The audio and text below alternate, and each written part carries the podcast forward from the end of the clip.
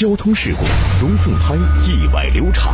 在我们事故认定当中，属于一个就是简单的追尾案件。肇事车辆上有全险，保险公司为何拒绝理赔？如果我花两万多块钱报的保险，那以后这个保险我能上吗？协商无效，双方为此闹上法庭。我就当时跟他联系以后，他说就是我有全险啊，你可以直接去找保险公司去要。他说你非得要十万块钱，我肯定不同意。庭审争锋，法官最终如何判决？法治天下为您讲述被流产的龙凤胎。讲述典型案例，传播法治声音。大家好，欢迎收看《法治天下》，我是郑毅。文明交通，平安出行。目前呢，我们国家的民用机动车保有量是两千万辆以上，每天因为机动车发生的事故是比比皆是。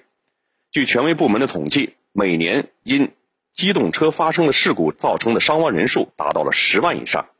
今天我们要讲述的就是一起交通肇事引发孕妇流产的案件。那么原被告双方有哪些争议？我们的法官又会如何审理呢？一起走入今天的法治天下。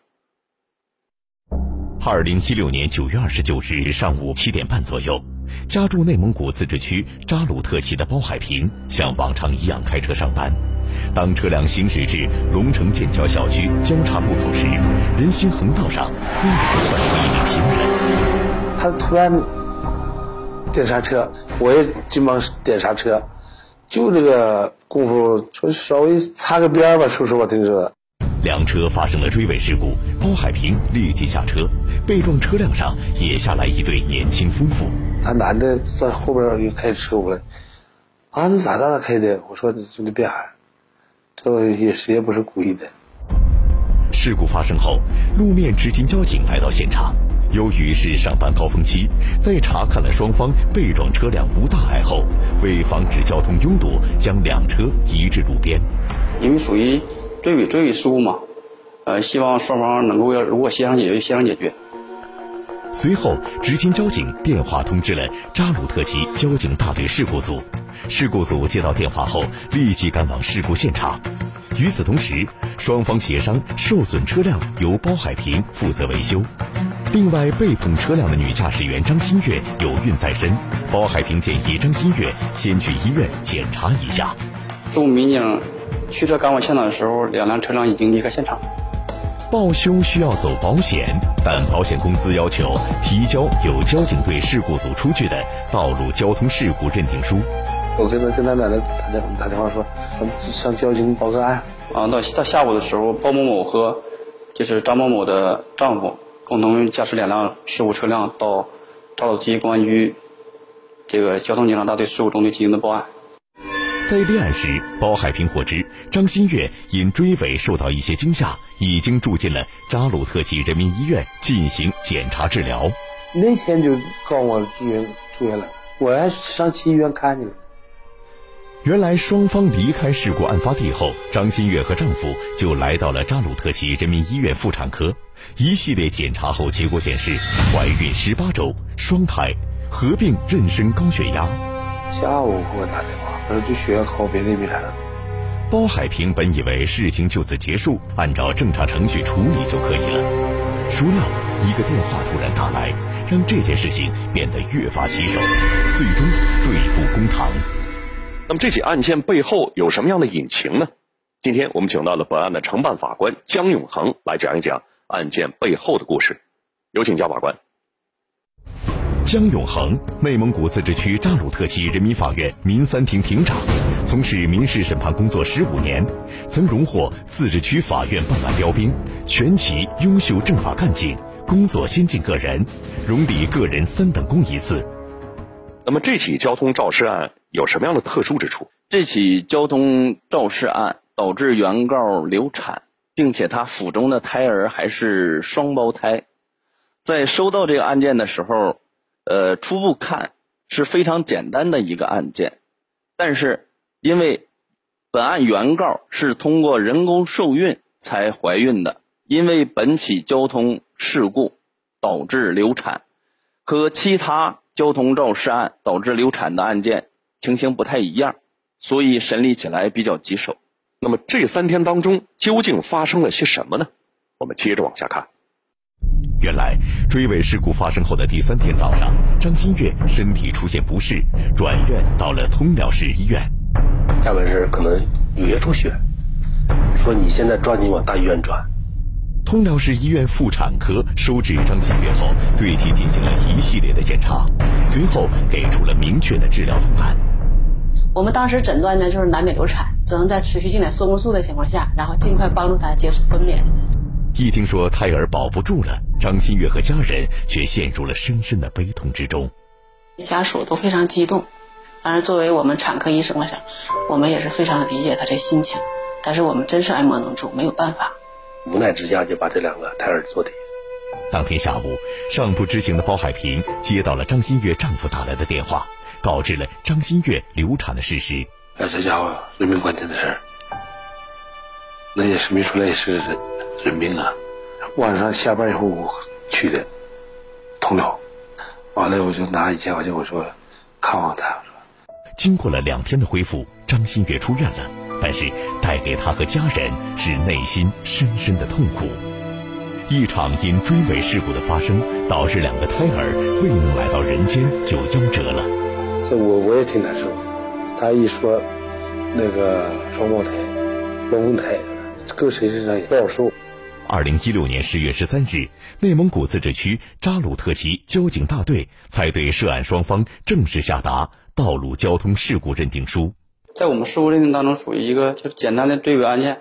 中华人民共和国道路交通安全法的第四十三条规定，所以说后后车未与前车保持安全车距，在此次事故当中，这个包某某负事故全部责任，张某某不负事故责任。张法官，通过刚才小片儿我们看到这个交通事故是发生在二零一六年的九月二十九号的早上，对。但是原被告双方是在十月十三号才收到了道路交通事故认定书，为什么？这个在审理过程当中，我们也考虑过。后来交警部门也给出了明确的解释。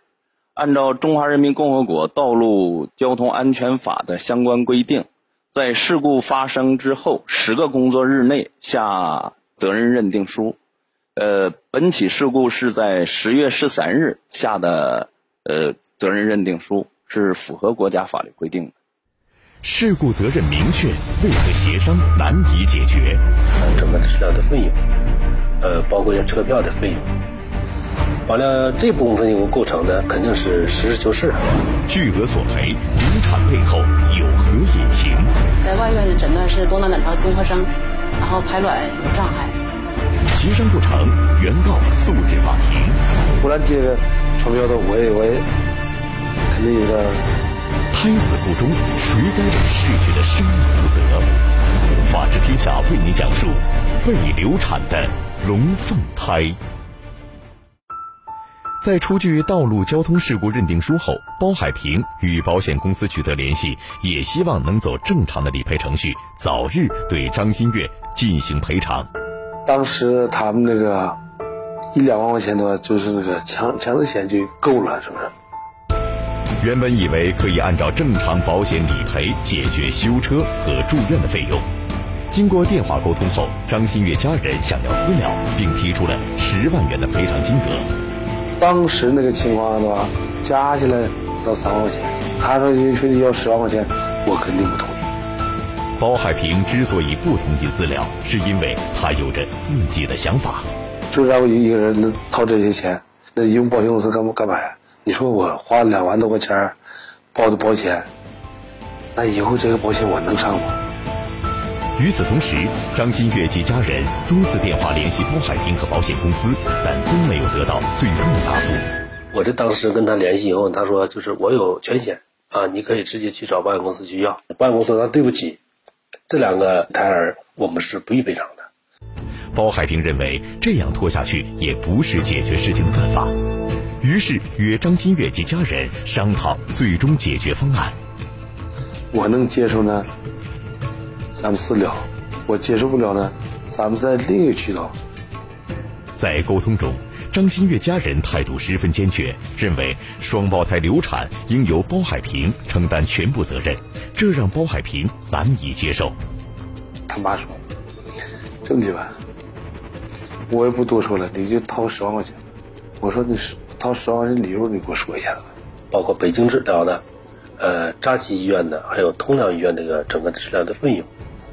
在沟通无果的情况下，包海平给张新月及家人提出建议：咱们按照法律程序走得了。如果是法院判多少钱，我们认可同意。小片当中，我们看到这个包海平，他说自己上了车险啊，他是拒绝私了的。那么包海平所上的这个车险有哪几种？在这个案件没起诉到法院之前，这原告找他要有进行私了。这个第一被告就是肇事者的意思是我已经投保了交强险和商业险，第三者商业保险的限额是一百万，嗯，所以说是他拒绝私了。小片当中我们也看到哈，刚才说的这个在北京住院是花了大概七八万块钱，那么这个钱是什么钱？跟本案有什么关系？原告在北京某医院因为做人工受孕术，花费的医疗费、呃交通费还有住宿费，这是在诉状当中提到的，也是本案最大的一个争议焦点。咱们在审理当中，呃讨论就是这笔费用应不应该赔，怎么赔，应该由谁赔？嗯，发生了很大的争议。张新月有着怎样的怀孕经历？所产生的费用是否？应该得到赔偿呢？我们接着往下看。原来张新月结婚数年，夫妻恩爱，美中不足就是一直没有怀孕，双方父母也非常期待。在外院呢，诊断是多囊卵巢综合征，然后排卵有障碍。求医多年未孕，使得张馨月非常无奈。为了家庭幸福，张馨月与家人商议后决定去北京某家医院做检查。北京这个某医院呢？就对他们这个二人的身体进行检查以后呢，就成功的给他们这做了一个宫腔联合术。手术结果比预想的要成功。回到通辽没过多久，就传来了怀孕的消息，这让张新月一家人兴奋不已。她怀孕以后呢是双胞胎，对双方家庭呢都是非常非常的高兴。知道自己怀孕了，张新月和丈夫心情非常激动。按北京医院的要求，每个月都要往返通辽和北京，盼着宝宝早日降临。她大约是有三个月的时间，可能在北京陆陆续续的常住。为了迎接龙凤胎的到来，家里人早早的就将宝宝的各种物品都准备齐全，期待着那美好时刻的降临。因为一个是双方父母的期盼。第二个呢，从小两口来说呢，有了一个爱情的结晶，啊，从整个家族来说都是很高兴、很兴奋。就在全家期待着宝宝降临的日子里，二零一六年九月二十九日早上，这场突如其来的事故让张新月一家一下子陷入悲痛之中。这两个胎儿这个流产啊，这是事故造成流产，我想对这个双方的家庭这个呃心灵的创伤。应当是非常巨大的。在多次沟通无果的情况下，二零一七年二月二十三日，张新月将包海平和两家保险公司告上了扎鲁特旗人民法院，请求人民法院判令第一被告赔偿原告损失十三万零七百六十七点零四元，第二、第三被告在保险责任范围内承担赔偿责任。突然接个传票的，我也我也肯定有点。害怕，法院如果是合情合理的判决的话，我肯定接受。案外损失是否应该得到赔偿？此部分费用不是交通事故造成的直接损失，我公司不同意赔偿此部分费用。间接损失是否能够纳入赔偿范围？有别于普通的这个交通事故责任纠纷吧。双方争执不下，法官如何判决？精神抚慰金，呃，必须给，而且额度相应的还要提高。法院最终判决，各方能否接受？法治天下为您讲述被流产的龙凤胎。赵法官，那么本案在审理当中，您觉得主要的难点在哪？本起案件主要的审理难点。除去刚才说的，就是北京的这笔医疗费之外，还有一项就是精神损失费。嗯，因为精神损失费在一般的交通呃肇事案件当中，是指受害人因为伤残才有精神损损失费。本起事故当中，原告未达到伤残的程度，所以说在审理当中就呃精神损失费应不应该给，给多少，也发生了很大的争议。案件起诉到了法院，法官都做了些什么？又该如何来审理呢？我们接着往下看。扎鲁特旗人民法院接到案件后，由于案件的特殊性，交由民三庭庭长江永恒作为本案的审判长，与副庭长陈美丽共同审理此案。这个案件比较特殊的一点就是，呃，本案的这个受害人，也就是说这个原告，哦，他这一个特殊的人生阶段，有别于普通的这个交通事故责任纠纷吧。为了使案件审理工作有序，江永恒法官翻阅了大量材料，并了解了三名被告的具体情况，详细研究了整个案件发生的详细经过。首先接触了被告，他的态度还是比较端正。保险公司对于就是说是原告，呃，就是流产手术所发生的这个呃费用，他们是同意赔偿的，但是他们对于就是呃。原告提出来的营养费，还有精神抚慰金，他们不同意赔偿。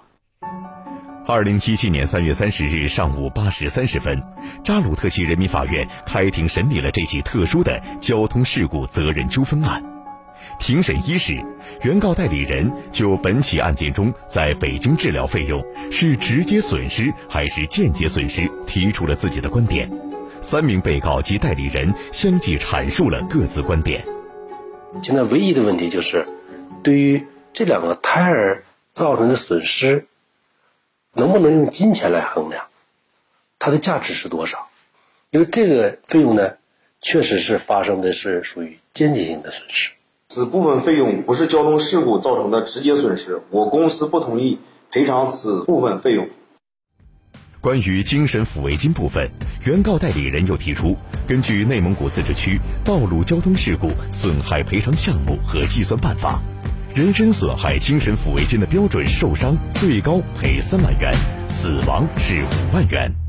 它特殊就是特殊是跟人身体或者情感纽带联系在一起，它不同不完全等同于一个物的一个损失。但是，第二三被告认为，原告代理人提出的赔偿要求不应在保险理赔范围内，不能给予赔偿。庭审结束后，江永恒法官多次找到四方当事人及代理人，想以调解的方式进行解决。江法官，他的多次找我能不能调解？我说这个问题你放心，我能做调解。因为保险公司比较坚持，也没有做成。大法官。您来说说哈，在审理这起案子的时候，庭审的焦点都是什么？在本起案件当中，争议的焦点，呃，第一个就是原告在北京某医院所做的手术花费的医疗费、交通费还有住宿费应不应该支持？第二个争议焦点就是原告呃诉请的精神抚慰金是否应该支持？那么您在审理过程当中？在于这个情和理和法当中啊，你是如何运用的？怎么平衡的呢？